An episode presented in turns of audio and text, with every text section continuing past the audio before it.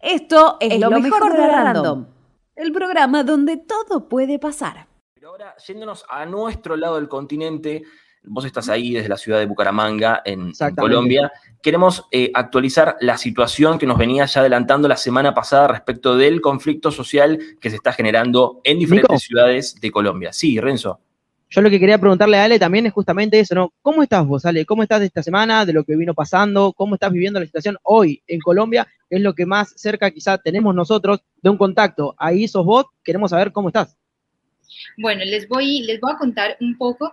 Eh, por ahora pues la situación está, sigue estando bastante tensa, la verdad, pero ha cesado un poco la violencia, el tema de las manifestaciones, pues ya no siguen habiendo estas confrontaciones, ¿no? Porque los ojos del mundo entero están puestos sobre esta clase de abusos, entonces la verdad ha bajado bastante, aunque siguen habiendo varios enfrentamientos con la policía, el SMAT, pero ya no tanto como estábamos viviendo antes. Entonces, para actualizarlos un poco, quería mencionarles que, en primer lugar, el lunes hubo una reunión eh, con las personas, sí, con el Comité del Paro y el Gobierno Nacional, pero no se llegó a ningún acuerdo, ¿no? Entonces, esto lo que provocó es que el Comité del Paro llamara nuevamente a paro nacional el día de ayer, Ayer hubo manifestaciones, hubo marchas, protestas, sin embargo, se llevaron a cabo de forma más pacífica. Eh, esto dio lugar a que también hubo, sí, se dieran manifestaciones más culturales, con cantos, con danzas, con música. Sí, diferentes organizaciones de la sociedad civil empezaron a eh, salir a la calle a, digamos, a mostrar su arte, pero a la vez utilizarlo como un mecanismo de protesta, ¿no? Contra el gobierno. Exactamente. Sí, sí, sí, así que bueno, esa fue como la jornada del día de ayer, hubo marchas, protestas, pero de una forma más pacífica. Sí, en la ciudad de Barranquilla, en, ya como en las horas de la tarde se produjo algunos enfrentamientos, luego vamos a hablar de eso con... Sí. sí, porque ahora en cualquier momento se nos va a sumar también eh, Pato Barone por la situación de lo que ocurrió ayer en el partido en Colombia. Brevemente, ahora le damos la bienvenida. Hola Pato, buen día. ¿Cómo estás? No sé si nos escuchás. Vamos a ver si lo tenemos a Pato ahí. Mientras tanto, vamos a repasar las redes sociales, ¿no? En eh, Instagram nos pueden seguir como arroba hora random ok. En TikTok, hora random ok. En Spotify, solo hora random para volver a escuchar todas las columnas que pasaron, que están pasando ahora y que van a volver a pasar, Nico. Así es. Antes de ir a Pato con el tema del partido de fútbol, ahí lo saludamos de nuevo. Hola, Pato quiero que nos cuentes brevemente la situación de los desaparecidos en Colombia, que también es algo nuevo que se suma en esta semana y que realmente llama mucho la atención a la comunidad internacional. Sí. Y sí, chicos, quería comentarles que también por estos días em, hemos tenido una alerta porque hay más de 500 personas desaparecidas. wow. Varios han sido pues encontrados, mm, habían, habían anunciado que 92 eran 548 personas desaparecidas, eh, habían anunciado que 92 personas ya habían sido encontradas, pero pues es una cifra muy alarmante. Todo esto se ha dado en el contexto de las marchas y pues alerta mucho porque bueno, porque deben haber, hay muchas familias que están viviendo un momento desesperante que, que nos duele a todos, ¿no? Y también algo que ha causado mucho dolor y mucha conmoción es que murió Lucas Villa. Él era una persona de las que había, uno de los chicos que había ido a las protestas, a las marchas, que había marchado de forma pacífica, sin embargo, recibió varios tiros eh, lo llevaron al hospital, tuvo muerte cerebral y bueno, el, el martes murió. O como dicen su familia, pues, lo mataron, en realidad.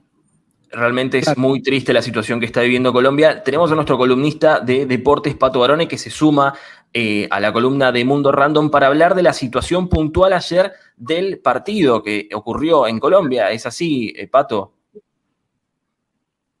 ¿Qué tal, no sé si nos ¿Cómo están? un saludo Buen día, buen día. Sí, sí, los escucho. ¿Me escuchan ustedes? Sí, por supuesto. Perfecto. Contanos un poco qué fue lo que ocurrió ayer a la noche en el marco de las protestas y del, conflicto social que ocurre en Colombia.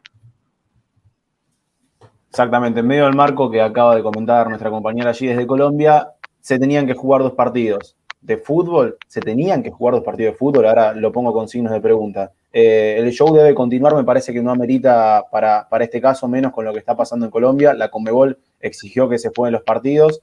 ¿Qué pasó? River jugaba a las 9 de la noche, a las 11 estaba dispuesto el partido entre Atlético Nacional, equipo colombiano, y Nacional de Uruguay.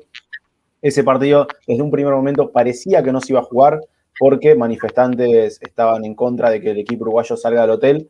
Eh, bueno, terminaron haciendo un operativo de seguridad para que puedan trasladarse. El partido terminó comenzando en vez de a las 23 horas, a las, a las 12 de la noche, horario de aquí de Argentina.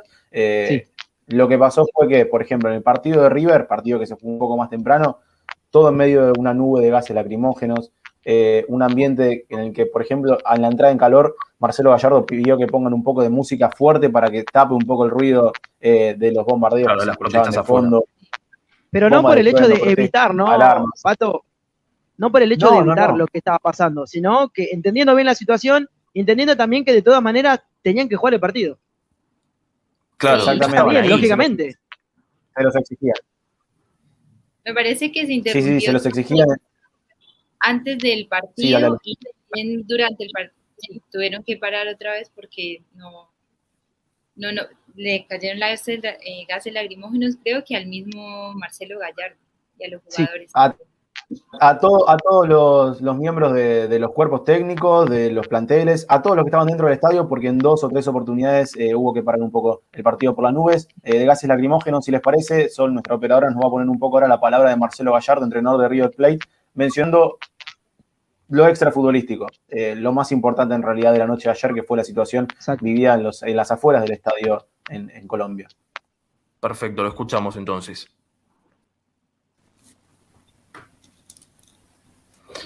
en la previa ni durante el partido.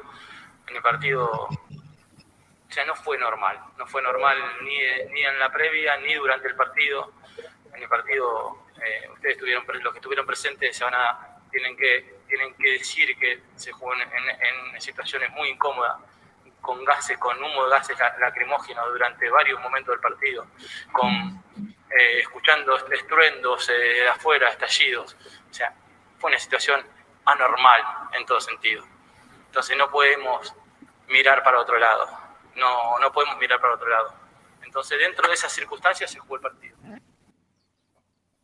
Tiene que ver con esta situación que Pato recién nos adelantaba, este, este, esta gran incógnita. Efectivamente, ¿se tenía que jugar un partido en estas condiciones y someter al equipo, a los equipos, a esta situación? Yo creo que eh, para dejar cerrar a Dale su columna, después vamos a ir un poco a deportes, pero eh, lo, que dice, lo que dice Gallardo era eso. La gente que estuvo ahí tiene que contar lo que pasó, eh, porque por lo menos de la organización trataron de que esto pase, que se juegue y que el show continúe. Y bueno, hay momentos en los que no tiene que continuar. Pato, ayer justamente a la noche, minutos antes del partido, porque el partido arrancaba a las 21 horas, 21 a 15 como mucho, y eran las 9 menos 20 y no se sabía si se iba a jugar o no.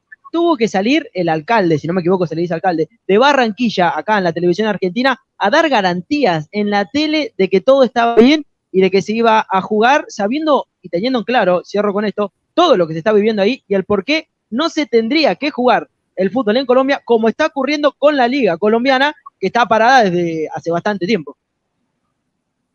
Sí, y también respecto al partido que se jugó más tarde eh, entre Atlético Nacional y Nacional de Uruguay, eh, en la previa del partido, bueno, hubo un poco de bastantes disturbios también dentro del estadio. Eh, se dice que gente de Atlético Nacional provocó a los de Uruguay porque querían reclamar los puntos. Bueno, la verdad, un disparate que se haya jugado el partido.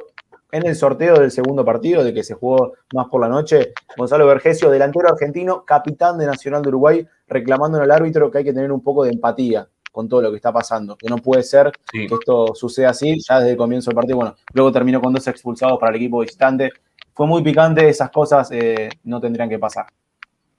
Bueno, realmente una situación súper adversa. Chicos, muchas gracias, sobre todo a Ale, que está conectada desde Bucaramanga, nuestra corresponsal especial desde Colombia, actualizándonos, actualizándonos de toda la, situación. Pato, ahora sin dudas vas a profundizar sobre este tema y sobre otros temas más en tu columna de deportes, pero bueno, la despedimos en primer lugar a Ale. Estamos en contacto y nos encontramos la semana que viene.